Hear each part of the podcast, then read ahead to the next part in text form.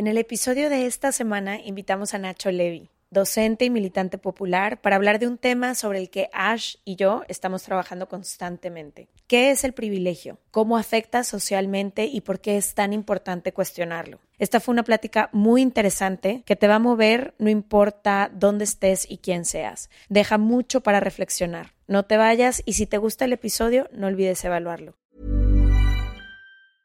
There's never been a faster or easier way to start your weight loss journey than with PlushCare.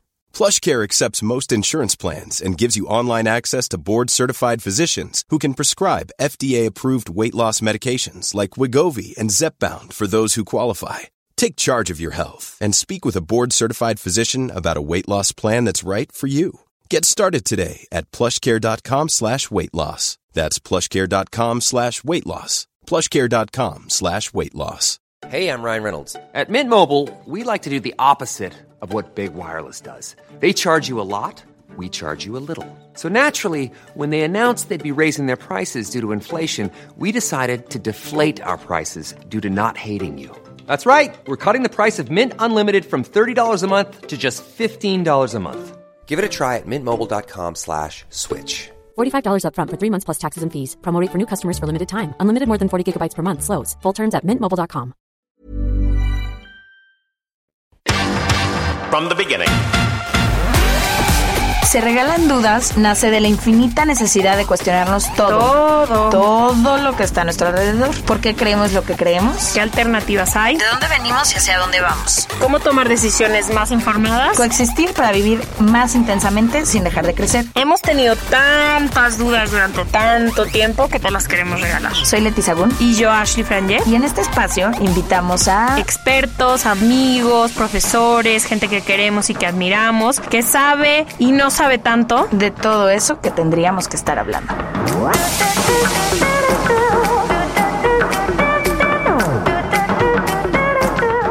En colaboración con ACAST. Les damos la bienvenida a otro martes de Se Regalan Dudas. Hoy estoy bien emocionada por el invitado que nos acompaña. Lo conocí hace muchos años en un congreso en el que yo era presentadora, moderadora, y lo escuché hablar ahí por la primera vez y creo que como dos años después. Y cuando supe que estaba en Ciudad de México, justo ahora que estamos grabando, le dije a Ashley, quiero invitarlo porque es uno de los mejores oradores que conozco, pero sobre todo porque firmemente creo en todo lo que comparte. Entonces me emociona mucho que hoy nos acompañe en Se Regalan Dudas para hablar de un tema que a mí me mueve mucho, así como Ash a veces les dice que hay temas que a ella la mueven mucho. A mí todo este tema de la desigualdad, de los ojos que hemos decidido muchas veces cerrar ante la situación real que vivimos en el mundo, el qué hacer con el privilegio que se nos ha dado, cualquiera que ese sea. El simple hecho de poder escucharnos ahora en un podcast significa que ya tienes algún tipo de privilegio. Pero sobre todo entender cosas que van mucho más a fondo y que sé que nuestro invitado de hoy lleva varios años estudiándolas, moviéndolas, hablándolas y sobre todo activamente buscando hacer algo para que la situación real cambie. Hoy nos acompaña Nacho Levi de La Garganta Poderosa de Argentina. Nacho, bienvenido a Se Regalan Dudas. Es un honor para mí que estés hoy con nosotras aquí.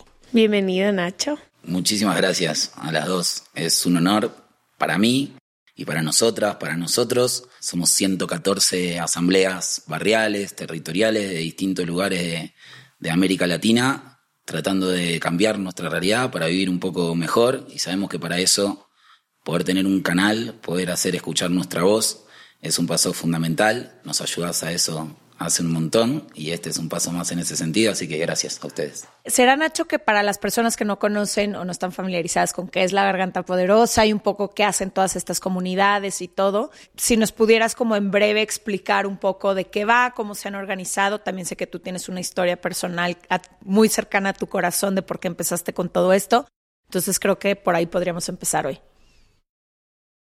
Bueno, creo que la historia de, la poderosa como, como, movimiento social, como fuerza de base, es un poco la historia de América Latina. Es una lucha que empezó mucho antes que nuestra organización y que nuestras propias vidas y que a nosotras y nosotros de alguna manera nos tocó continuar en nuestro tiempo biológico, con la dificultad de nuestro tiempo y con los privilegios que nos dejaron generaciones anteriores que lucharon por lo mismo.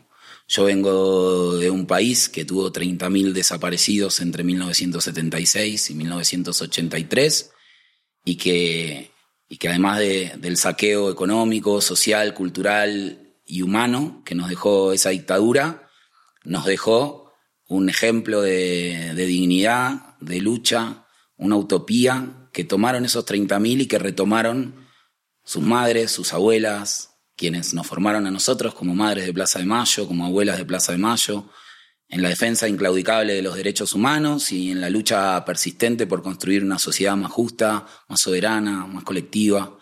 En esa línea, después del 2001 en Argentina, algo recordarán, algunas imágenes dramáticas, un estallido social de un modelo neoliberal que nos azotó en toda la década del, del 90 y explotó en ese momento activó ollas populares en las calles, cortes de ruta y muchísimas semillas de organización colectiva. La Poderosa es simplemente una de esas. Es una organización de base, un entramado de, asambleas comunitarias que empezamos a pensar cómo resolver colectivamente las problemáticas de un barrio, Zabaleta, en la capital federal, en Argentina, y poco a poco nos fuimos entreverando con, con barrios que viven la misma realidad que, tienen los mismos desafíos, la misma idiosincrasia, la misma, la misma historia y que hace mucho tiempo han entendido, hemos entendido, que ninguno se salva solo, que había que construir alternativas colectivas para, para acceder a los servicios básicos, para, para visibilizar una historia que históricamente está invisibilizada. Si vos vas a buscar periodistas, poetas, fotógrafos, artistas, diseñadores en las villas de Argentina, en las barriadas populares, en 200 años de historia, no lo vas a encontrar. Y no, se trata de una crisis genética o, vocacional de 200 años. Se trata de un modelo que inhibía esa posibilidad a partir de la explotación, del silenciamiento, la invisibilidad, para que no aflorara la desigualdad y los desafíos que impone. Entonces la lucha hasta el día de hoy sigue siendo por visibilizar esa realidad por autogestionar, activando nosotros mismos nuestras propias herramientas para vivir mejor y por unificar toda esa fuerza para demandar políticas públicas que son las que pueden generar transformaciones estructurales para que de verdad haya un piso de igualdad que nos permita soñar una vida más justa y más linda. Creo que mm, algo que he aprendido en los últimos 10 años ha sido la palabra privilegio. Pocas mujeres en Latinoamérica tienen más privilegio que Leti y yo. Somos mujeres heterosexuales, blancas, con un chorro de acceso a educación, con un programa enorme que alcanza millones y ha sido una palabra que he tenido, que no la sabía, no la conocía. Crecimos con muy poca diversidad en nuestro alrededor y para mí en los últimos años ha sido el eje central un poco de mi trabajo personal, de entender qué es realmente el privilegio que nací, porque es casi inimaginable poder entenderlo, ¿no? Y esto me ha permitido a mí poder pararme un poco desde el privilegio para entender no solo la problemática social, la problemática de todo tipo y saber sobre mi privilegio. Antes de eso, creo que para mí era muy fácil, como tú decías, ahorita antes de empezar hablábamos sobre los desaparecidos, que ahorita vamos a hablar más, y no lo, no lo, no lo hubiera podido entender con la con el entendimiento, valga la redundancia, con lo que lo entiendo hoy, sino es desde nuestro privilegio. Y cuando estábamos platicando, Letillo, que ibas a venir, quería hablar contigo de eso, sobre qué rol juega el privilegio, como dijo Leti, quienes escuchan esto ya tienen acceso a Internet, a una computadora, a un dispositivo móvil, que automáticamente ya da cierto privilegio. Entonces quería hablar contigo de eso, de el rol que juega el privilegio en todas las situaciones, en la desigualdad, el privilegio enorme que tuvo y el rol que tuvo durante la pandemia y como todo, no todo el mundo vivió la misma pandemia. Primero parece que estado buenísimo eh, que desde ese lugar en el que vos de alguna manera te autopercibís privilegiada, pongas ese privilegio sobre la mesa y, se abra la discusión. No hay de otra forma, o sea, sería, mm, no sé, para mí sería, no, o sea, no me atrevería a empezar la conversación sin decir que trato de hacerme consciente del enorme privilegio que tenemos las dos. Y la responsabilidad que eso significa. Total. Es una, es una realidad que también viene espejada de otra realidad, que es el peso de la culpa. Cuidado con eso. La culpa no ayuda, no construye. Y el privilegio puesto sobre la mesa y a discutir colectivamente puede ser una herramienta a favor. De ese lugar yo te tendría que decir, yo también tengo un privilegio sobre ustedes porque soy hombre hetero, blanco, en un mundo absolutamente patriarcal. Y al día de hoy, en el punto donde nosotros estamos parados de la evolución o de la deconstrucción, sería absurdo que negáramos de este lado que en cualquier lugar de Latinoamérica un hombre blanco que no haya construido nada en términos territoriales, sociales, políticos, tiene más posibilidades de presentar, de traccionar, de mover una organización social, un movimiento, un emprendimiento propio, que una comunidad indígena íntegra que hace 500 años viene luchando por la restitución de sus tierras o por el reconocimiento de su diversidad. O por el acceso al agua. Entonces, partimos de, de esa desigualdad y desde ahí vamos intentando construir espacios como este, donde nos encontramos a pensar cómo deconstruir esos privilegios. Me parece que poner en valor todo el laburo, el trabajo de comunidades históricas que no han tenido esos privilegios es un primer paso hacia, hacia la igualdad. Y la pandemia, que nos destruyó en muchísimos sentidos, es en ese sentido, tal vez nos haya ayudado un poco. Todavía no sabemos cuánto, tal vez haya sido un ratito. Pero por un instante pareció que buena parte de la sociedad o de la humanidad empezaba a entender cómo se volvían esenciales los que hasta hace un ratito eran desechables. De golpe las enfermeras, de golpe las cocineras, de golpe los delivery. Ojalá toda esa conciencia que nos dio la pandemia la pudiéramos sostener ahora que, que, la pandemia se fue.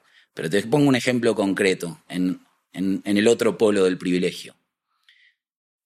Las cocineras comunitarias. En las villas de Argentina o en Colonia de Guadalupe a la sombra de la riqueza de Guadalajara.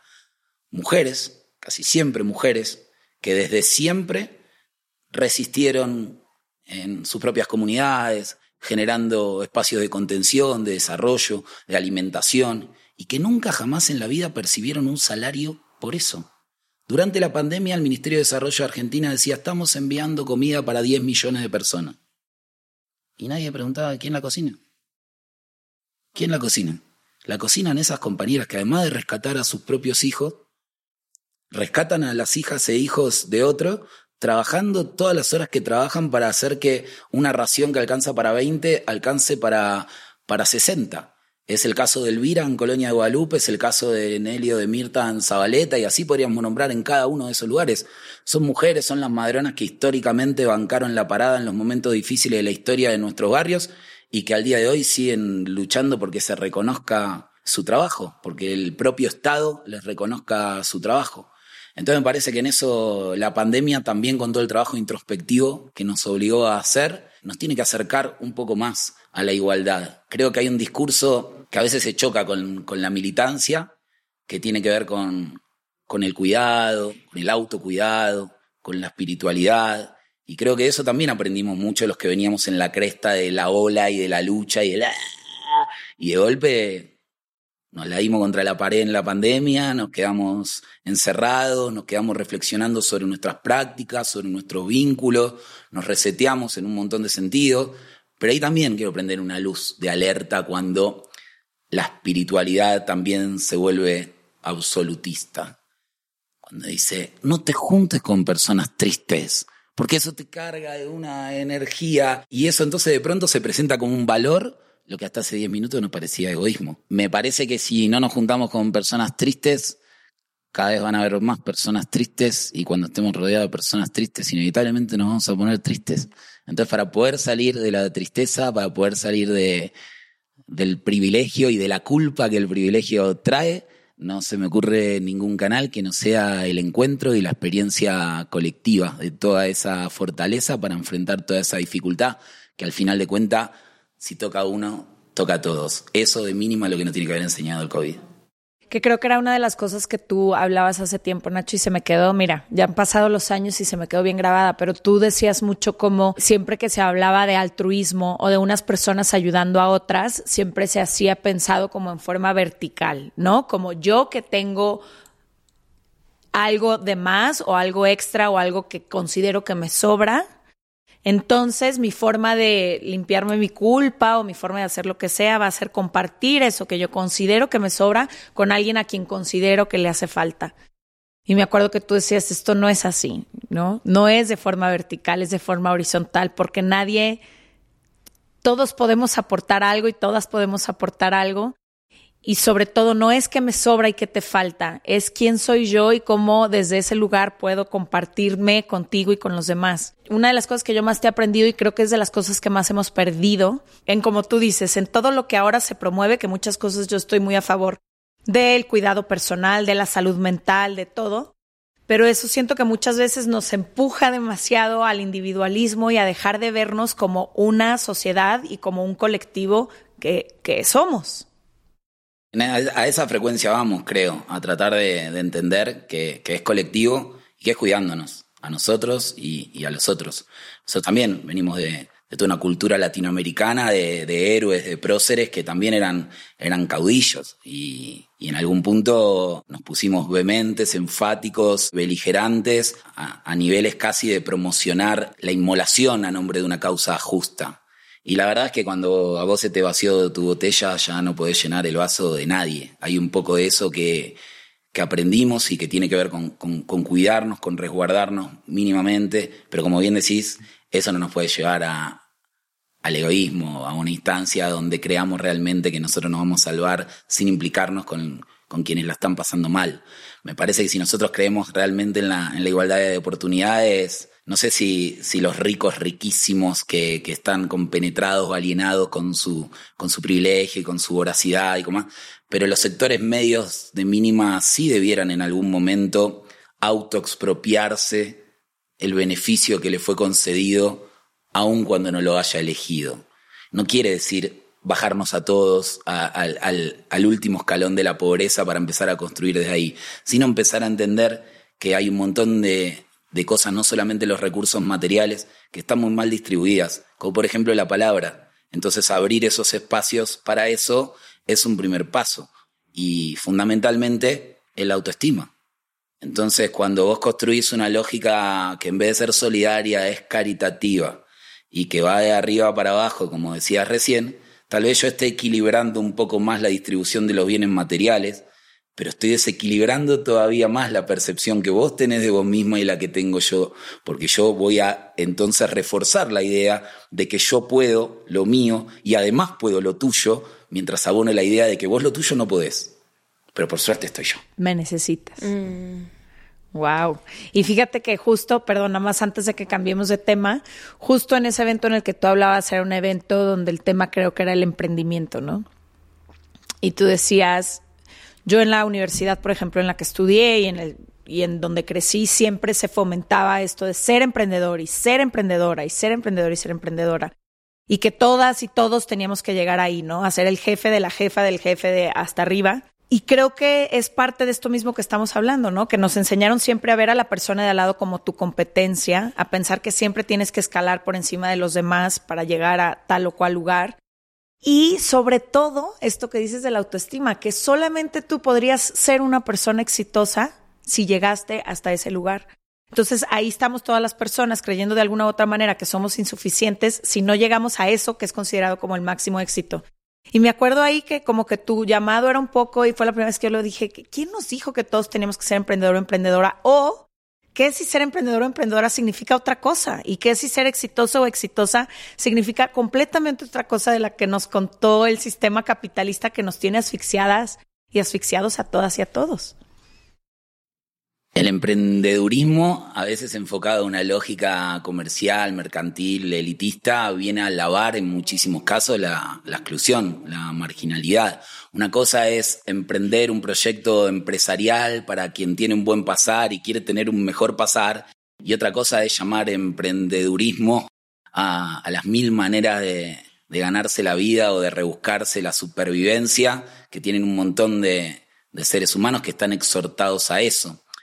En la Argentina el gobierno de Macri intentó instalar el concepto de meritocracia. meritocracia es un poco lo que vos planteabas recién, decir, bueno, si yo me forcé y llegué hasta acá, si vos no llegaste es porque no te forzaste. Porque tú no eres tan inteligente o no eres tan trabajador. Claro, o no lo que eres es peor, tan... porque tan inteligente se lo podían adjudicar a algo que también excede tu responsabilidad. No, no, pero es tu responsabilidad. Vos no te forzaste tanto como yo me esforcé. Y creo que esa discusión se salda tan simplemente como corriendo la mira de la meta de llegada para buscar la de partida. Porque vos quizás llegaste al punto 100, pero naciste en el 99. Y yo por ahí llegué al 99, pero nací del menos 100. Así que fui doblemente más esforzado, sacrificado y meritorio que vos, pero la meritocracia diría que no me alcanzó para ser tan bueno. Que no le echaste tantas ganas.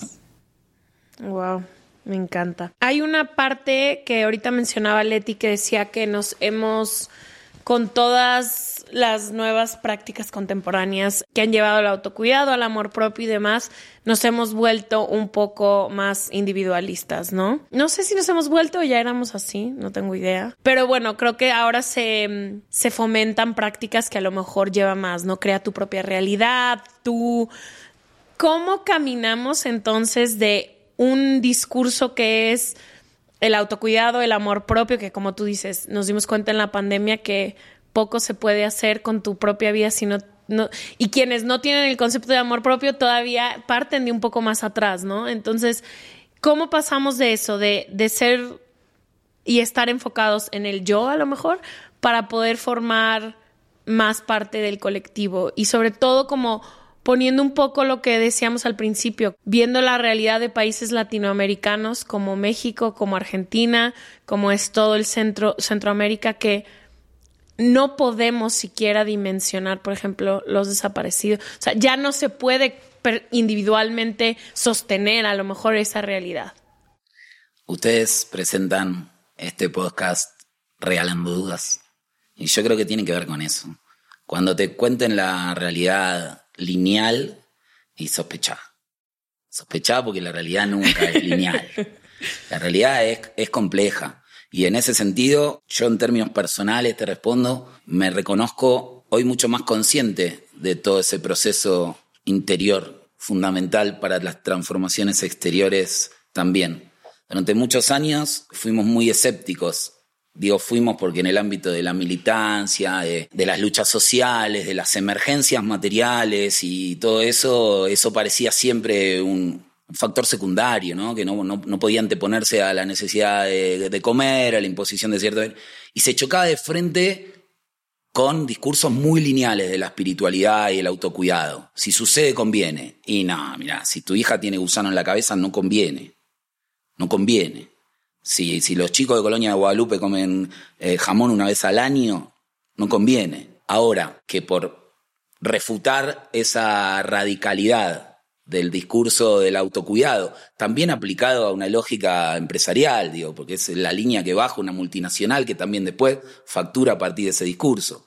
Si nosotros por esa caracterización invalidáramos todos los procesos, todas las técnicas, todas las líneas filosóficas que invitan a poder nosotros encontrarnos un poco más en eje para ser incluso más eficiente, más empático con, con la construcción colectiva y caeríamos caeríamos en un error. Me parece que ahí hay que ir encontrando un, un, equilibrio que no se encuentra ni desde los dogmas, ni desde los fanatismos, y que hay que poder reconocer nuestra propia mutación en ese, en ese proceso. Yo no te respondo a esta pregunta lo mismo que te respondería hace 10 años. Y no sé si tiene que ver solamente con, con mi envejecimiento o con mi maduración o con algo que también sucede, que es que nos vamos achanchando y que uno ve la militancia de los 20 y ve la militancia de los 40 y ve la militancia de los 60 y dice, bueno, algo pasa, algo pasa ahí.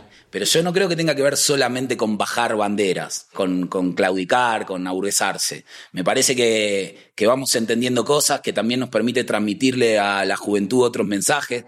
Yo no tengo dudas que en este mundo apocalíptico que estamos viviendo hay una luz de esperanza que se da en el desarrollo generacional. Nosotros no somos un partido político. Entonces, en Argentina eso nos permitió tener diálogo con todos los dirigentes políticos De todo. de todo el arco. Y yo te diría que a pronto de cumplir 20 años La Poderosa, no conozco ningún dirigente de 40 y pico en Argentina que esté en política para hacer plata. Y eso ya es un montón. Eso ya es mucho. Porque si te tengo que decir de 60 y me tendría que poner a pensar alguno que esté en política para otra cosa que no sea hacer plata. Y si miro a la generación que tiene 20, la, la ola de, de feminismo que cambió la normativa vigente histórica en Argentina de un ondazo y el nivel de concientización que tienen nuestros jóvenes sobre un montón de cosas, no puedo no ser optimista respecto de lo que viene. A la generación anterior a la mía se la llevó puesta una dictadura en Argentina. Pero si nosotros a los 40 somos capaces de poder transmitirle a los de 20 nuestra experiencia y fundamentalmente nuestros errores, el nivel de locura, de beligerancia, de maltrato entre los propios compañeros al que nos llevó la obsesión por una idea que era justa, por valores nobles, pero entrando en una dinámica de la que a veces es difícil escapar en este mundo que vivimos. Una vez en la garganta nos tocó entrevistar a Eduardo Galeano y le hicimos una pregunta que era tirándole flores y flores y flores que poco menos decía, vos sos un Dios. iluminado y nosotros somos unos idiotas. Y él dijo, mire, le voy a responder algo que sirve siempre, que es que ni ustedes, ni yo, ni nadie es mucho mejor que la sociedad que lo construye.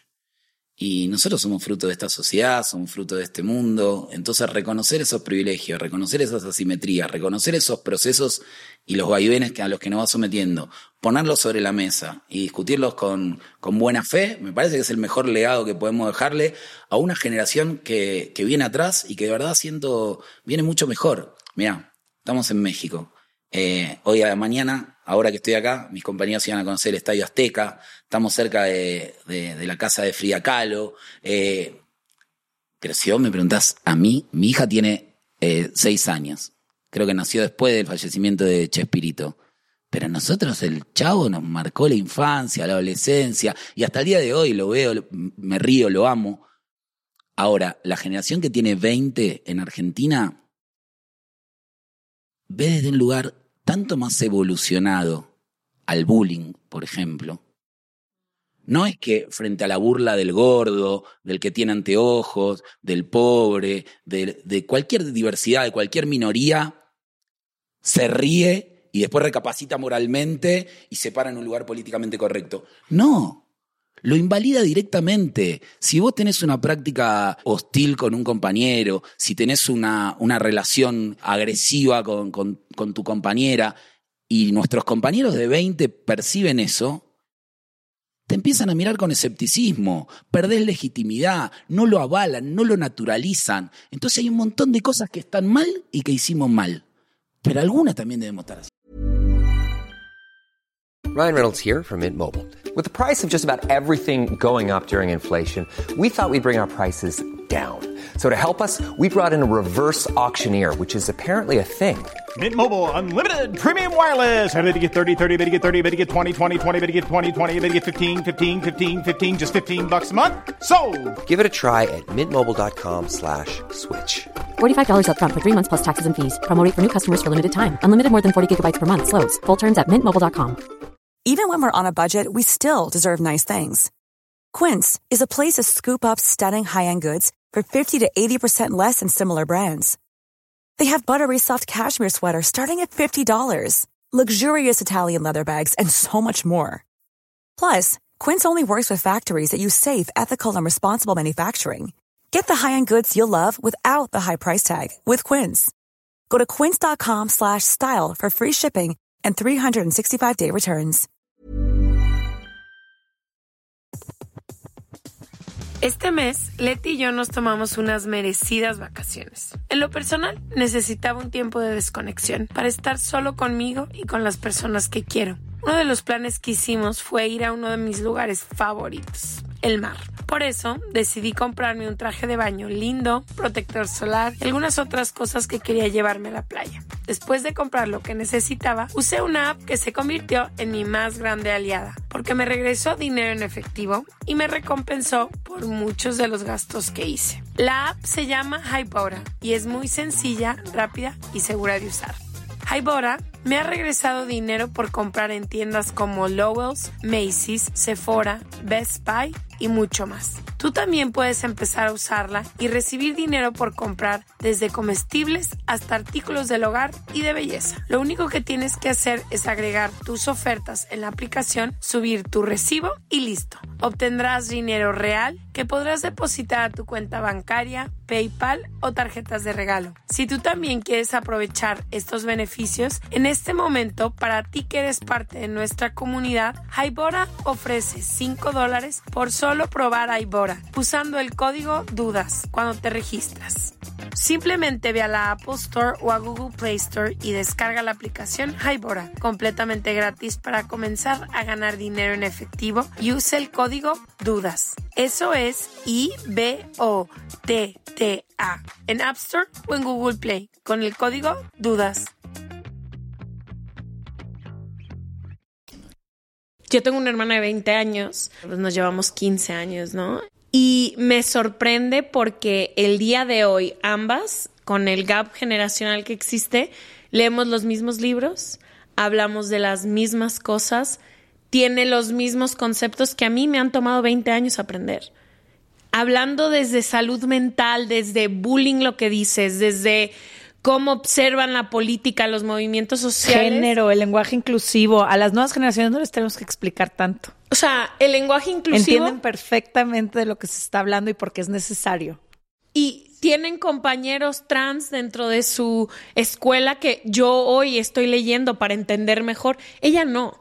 Ella los, es su compañero, no tengo que explicar, ella me tiene que explicar, ella me tiene que educar a mí. Entonces me encanta lo que dices porque yo ya lo digo de que leemos los mismos libros estamos abriendo las mismas páginas. Yo desde los medios 30 y ella desde empezando sus 20. Y estamos teniendo las mismas herramientas, lo cual, por ejemplo, a mí lo que me trauma es todo lo del medio ambiente.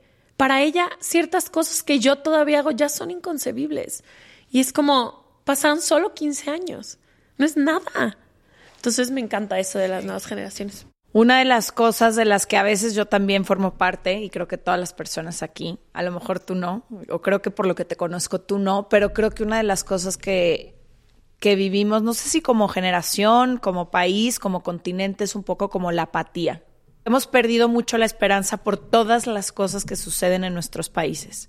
Que sé que Argentina tiene sus propias cosas, sé que Colombia, sé que, porque nos escuchan de todas partes de Latinoamérica, pero aunque son distintos problemas, creo que todas las personas que hemos crecido en estos países podemos relacionarnos con esta falta de esperanza de que hay un problema y hay otro más grande y sentimos que la estructura y las instituciones no son capaces ni siquiera de cuidarnos o defendernos. En el tema, por ejemplo, si me pongo a hablar ahorita de mujeres en México, ya pasó de, de la desolación a la rabia, al enojo, a la... Son tantas cosas y tantas emociones, pero al mismo tiempo siento que como no ha habido cambios ni resultados por tantas décadas, también ya llegamos a un punto en el que siento que nadie hacemos nada, más allá de a lo mejor externar nuestra opinión, más allá de escribir a lo mejor un tweet, más allá de... Entonces, yo que sé que tú has hecho esto como casi tu causa de vida y tu motor y todo, quisiera ver qué nos podrías compartir que, que a lo mejor despertara un poco la esperanza en las personas de decir, es que mi voz sí importa o a lo mejor sí hay algo más que pueda hacer más allá de quejarme en mi cena con mis amigos, ¿no? No sé. Como que quisiera que habláramos de eso porque muchas veces creo que estamos ya muy desesperanzadas y desesperanzados, muy, con mucha desolación y creo que quedarnos por ese camino no va a generar ningún cambio. Yo creo que es el desafío de todas y, y de todos seguir encontrando siempre la luz de esperanza, la utopía, Decía Galeano, nos sirve para caminar y si caminas 10 pasos, la utopía se va 10 pasos más allá y, entonces nos sirve para eso, nos sirve para caminar, para avanzar. Y yo siento que América Latina es una fuente de, radiación, de, de empatía, de, de diversidad, de cultura de calidez humana, tenemos una manera de, vincularnos entre nosotras y entre nosotros que a mí además de darme orgullo me da esperanza, porque yo creo profundamente en esa forma. Tal vez la apatía de algunas, de algunas sociedades eh, o de algunas comunidades es más, es más fácil de advertir, porque son más sumisas, porque tienen una historia más vinculada o a la esclavitud o a la opresión, y, y otra porque simplemente tienen otra, otra idiosincrasia. Uno visita Brasil o visita Cuba y hay una alegría inherente a, a, a las personas que es, que, es hermoso. Y en Argentina es difícil encontrar la apatía porque vas a una cancha de fútbol, la gente está así, vas a un recital de rock y la gente está así, vas a un acto político y la gente está así. Entonces parece que estamos todos de fiesta, pero cuando después vas a ver los números, la realidad, la brecha de la desigualdad en los distintos años, en los distintos gobiernos, también uno se puede agarrar de eso para, para desesperanzarse. No conozco a profundidad la problemática de Argentina, pero tengo muy frescos los números en México. Y cada una de las veces que, bueno, al día hay 11 feminicidios, ¿no? Aproximadamente. Pero cada una de las veces que uno de estos feminicidios se hace público y que empieza como toda la indignación y que empieza todo el movimiento y empezamos a hacer, ya sabes, las quejas y a que el gobierno tenga que hacer algo al respecto. Y siempre llego al, mismo punto de, ajá, pero al día siguiente otra vez van a ser 11 feminicidios, ¿no? O tanto que nos hemos quejado de los desaparecidos en nuestro país, pero ya oficialmente acaban de reconocer 100 mil personas desaparecidas en los últimos años. Y cuando pones en dimensión estos números y dices, es que es una familia completa, es todo el tejido social está completamente roto, pero ¿qué? Como que ¿qué hay? Siempre me quedo con la sensación de qué hay por hacer. ¿no? Cuando los números nada más siguen aumentando, no importa lo que hagamos hoy. Creo que el mejor ejemplo es el que, el que traes que es la ola feminista en toda América Latina, que entre otras cosas hizo que hoy le podamos decir feminicidio. Literalmente. Porque, porque antes no solo estaba invisibilizado, estaba, estaba negado, pasó con la violencia institucional también, con, con el accionar de la policía después de las dictaduras, no nos olvidemos que somos un continente arrasado por un plan cóndor, por dictaduras que barrieron cultural, ideológica, y económicamente a, nuestros países de una manera feroz y, sangrienta. Y estas somos las generaciones que vinimos atrás, ahora dando un poco de oxígeno a generaciones que vienen más envalentonadas. Me parece que ahí está un poco el punto esperanzador. Y después, algo que hablamos muchas veces hacia adentro de, de la militancia en Argentina, que es, ojalá no dieran los registros de todo lo que no sucedió gracias a lo que hicimos. Todos los nombres de las compañeras y los compañeros que no mataron porque había una casa de la mujer en el territorio, porque había un control popular a las fuerzas de seguridad, porque había un barrio que cobró visibilidad. Entonces creo que poder tomar nota de todos nuestros aciertos, de todos nuestros, nuestros logros, nuestras conquistas, poder decir nunca antes en la historia estuvimos vinculados los barrios populares de Argentina con los barrios populares de México. Hoy estamos, fruto de esa construcción con los de México, con los de Ecuador, con los de Cuba, con los de Venezuela, con la realidad política de cada uno de esos países, pero por fuera de las fronteras y de la dinámica partidaria nos estamos encontrando los habitantes de la patria baja, le decimos nosotros, porque patria grande la entendemos todos como la unidad latinoamericana en su conjunto. Y la patria baja llamamos a quienes compartimos además la identidad de vivir por debajo de la línea de la pobreza y cómo se, nos encuentra en un montón de objetivos, en un montón de batallas, en un montón de reconocimiento de cosas que, que hemos conseguido, que no por casualidad nos invitan a desvalorizar, nos invitan a, a, a, minimizar. Es un poco el triunfo de este modelo individualista que, que gobierna nuestra región desde hace muchísimo tiempo. Digo, si el capitalismo abonara a sociedades empáticas, altruistas, solidarias, comprometidas, estaríamos todos celebrándolo. Y sin embargo venimos combatiéndolo hace décadas contra dictadura, contra democracia que tienen más desaparecido que la dictadura. Y me parece que, que de eso se trata, de no desesperanzarnos y de no enojarnos con las consecuencias de ese modelo. Enojémonos con ese modelo, porque si nosotros entendemos que el capitalismo te te aliena como ser humano, te cosifica como, como mujer, te minimiza como, como ser. Después no nos podemos enojar con los alienados. No nos podemos enojar. Tenemos que entender que son el producto de una máquina que genera eso y entonces seguir buscando la mejor estrategia para transformar esa máquina. Porque del otro lado estudiaron mucho y manejan muchos recursos para poder sostenerla en la medida que entienden lo favorece. Pero de este lado somos cada vez más los que tenemos claro que, que por este camino no va. El ratito que duró la pandemia parecíamos ser muchos más los que teníamos claro que por este camino no va, que sin todos esos que querías desechar, tu vida no se puede sostener. Creo que tenemos que, que seguir luchando por poner eso en valor y porque se visibilice. Ahí hay un concepto que atraviesa también nuestra, nuestra patria baja, que es la economía popular, y que viene de alguna manera a echar luz sobre todo un universo de trabajadoras y trabajadores que sostienen absolutamente y que, y que sin embargo hasta el día de hoy no está puesto en valor. La economía popular, la economía informal, la de quienes no están integrados en el, en el modelo, en el mercado, no es una economía de, de pobres que debemos erradicar o esconder. Es una economía colectiva que tenemos que empoderar y fortalecer. Porque si vos miras los índices de los distintos países de la región y te das cuenta que el salario mínimo en muchos casos está por debajo de la línea de la pobreza y en algunos casos por debajo de la indigencia. Y los niveles de desocupación son exorbitantes. Y sin embargo, los muertos de hambre no colapsan en el cementerio. Y eso no es buena suerte. Hay una malla de ciudadanía que contiene la pobreza para que no caiga en la muerte. Esto es Elvira en, en, el comedor de Colonia de Guadalupe, sosteniendo la vida de todos esos chicos y esas chicas que mañana van a ser a México más lindo y más grande. Entonces, en el reconocimiento de esa economía informal, hay una verdadera opción para la redistribución que esas cocineras tengan un salario, que esos procesos de economía informal tengan un incentivo para poder seguir creciendo integrando a vecinas y a vecinos, que podamos acceder a un salario universal que marque un piso de dignidad sobre el que después poder tener otras discusiones. Todas esas batallas están vivas y dependen de nosotras y de nosotros y de espacios como este y fundamentalmente de que no les creamos nunca que ya perdimos.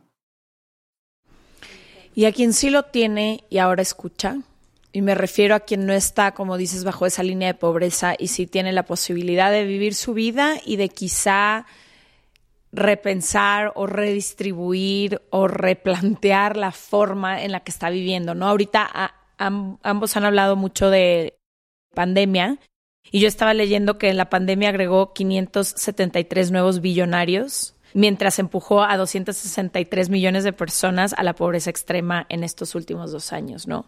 Y como en estos dos años se mm, incrementaron los billonarios su riqueza más que los últimos 23 años. Entonces, pues hablar de desigualdad significa que cada vez nos estamos alejando un poquito más. Y yo creo que, no, no creo que Elon Musk ni ningún billonario quizás vaya a escuchar Se Regalan Dudas, pero sé que varias personas que tienen la posibilidad de repensar o replantear algo en su vida sí lo están escuchando, ¿no?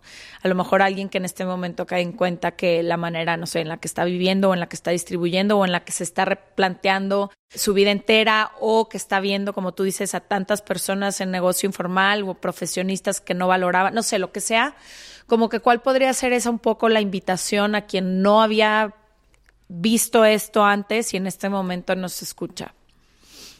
Te lo voy a responder en los tres canales que nosotros pensamos la organización comunitaria. Visibilizar, autogestionar y demandar política pública. Visibilizar quiere decir que todo eso que vimos en la pandemia, que lo vimos prácticamente todas y todos, el valor que tienen otras y otros a los que desestimamos, a, las enfermeras cuando no las consideramos a la altura de, de, los doctores, a las cocineras cuando no las consideramos a la altura de los trabajadores, a la, bueno, eso lo vimos. Entonces una cosa es cuando no lo veíamos, cuando no habíamos despertado, cuando estábamos dormidos.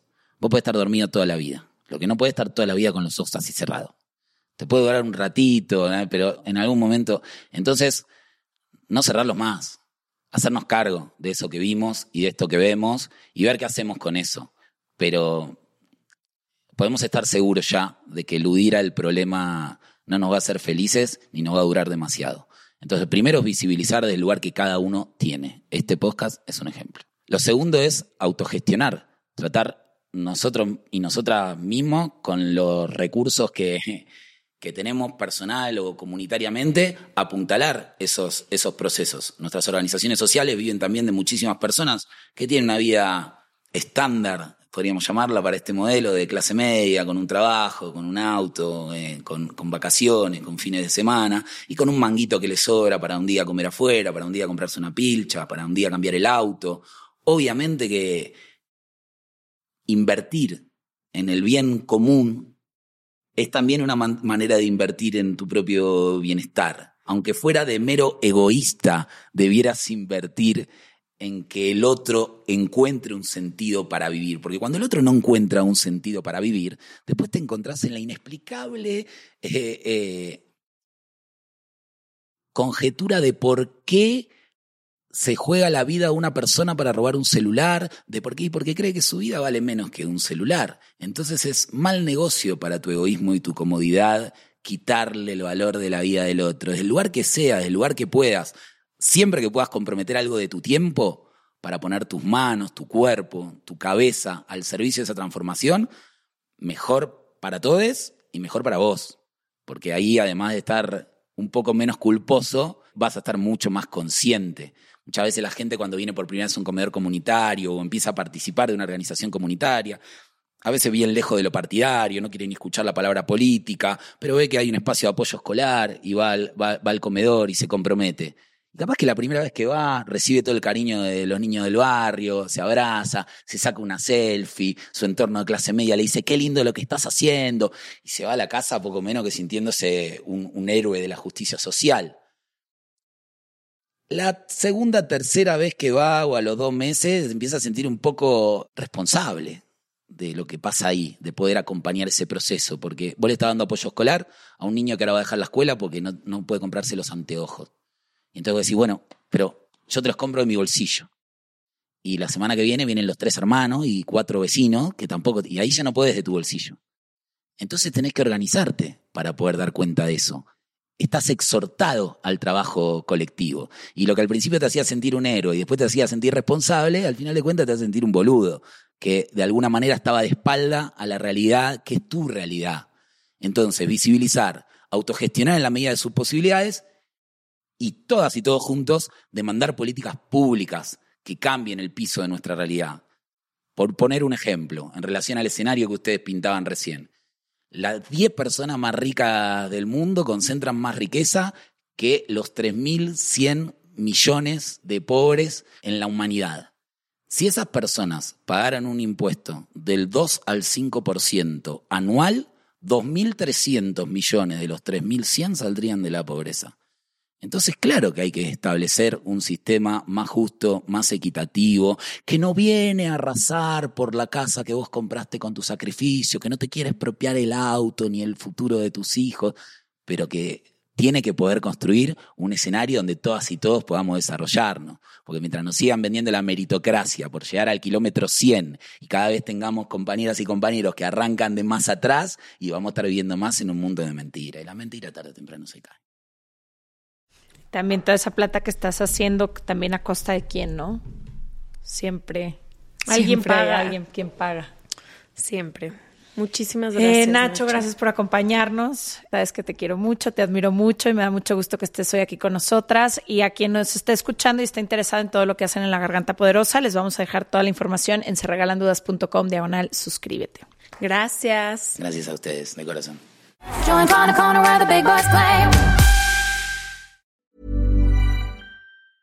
Even when we're on a budget, we still deserve nice things. Quince is a place to scoop up stunning high-end goods for 50 to 80% less than similar brands. They have buttery soft cashmere sweaters starting at $50, luxurious Italian leather bags, and so much more. Plus, Quince only works with factories that use safe, ethical, and responsible manufacturing. Get the high-end goods you'll love without the high price tag with Quince. Go to quince.com slash style for free shipping and 365-day returns.